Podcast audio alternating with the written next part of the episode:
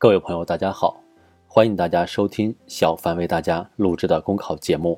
节目文字版下载，请关注微信公众号，跟着评论学申论。本期话题为新消费提供增长新支撑。直播带货、网上下单、门店到家、社区团购。今年受新冠肺炎疫情影响，线下消费受阻，线上新型消费迅速补位，成为消费市场上一抹亮色。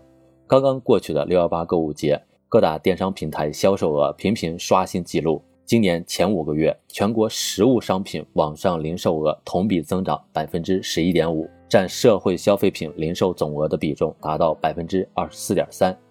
随着新业态、新模式加速创新，线上线下同频共振、融合发展，新消费的澎湃活力正在为我国经济转型注入强劲动能。习近平总书记在宁夏考察时强调，要把握扩大内需这一战略支点，在扩大内需中，促进消费是一个重要内容。目前，我国已成为全球第二大消费市场，消费总量仍然在提升，消费结构持续升级。可以说，内需是我国经济发展的基本拉动力，消费已成为经济稳定运行的压舱石。疫情防控期间，一些消费被抑制，但消费需求并没有消失。不断涌现的线上新型消费正有效地促进消费回补潜力释放，激活了大量潜在的市场机遇，成为扩大内需、促进国内经济大循环的重要抓手。新消费助力消费升级，当前消费升级态势明显，多样化、个性化的消费需求不断增长。疫情防控期间，生鲜电商、门店到家等新业态迅猛发展，拓展了消费市场。让消费者在家也能便捷购物，给人们的日常生活带来了极大的便利。以直播带货、社群团购等为代表的新型消费模式，则带来全新的消费体验。手机在消费者与商家之间架起一座沟通的桥梁，消费不再局限于购买行为，更兼具社交、互动、休闲等附加功能。线上新型消费的崛起，让全球各地的优质商品依靠网络飞入寻常百姓家。满足人们日益增长的美好生活需要，新消费带动市场下沉。受信息不对称因素的制约，农产品进城、工业品下乡是长期困扰流通业的难题。而电商等新兴消费模式的兴起，正带来新的变化。疫情防控期间，传统线下流通渠道不畅，许多地方的农产品存在滞销现象。数字技术赋能下的新电商平台，可以快速的整合生产。物流、销售等全链条资源，打通农村和城市间的产销对接通道，让曾经进城难的农产品迅速流通起来。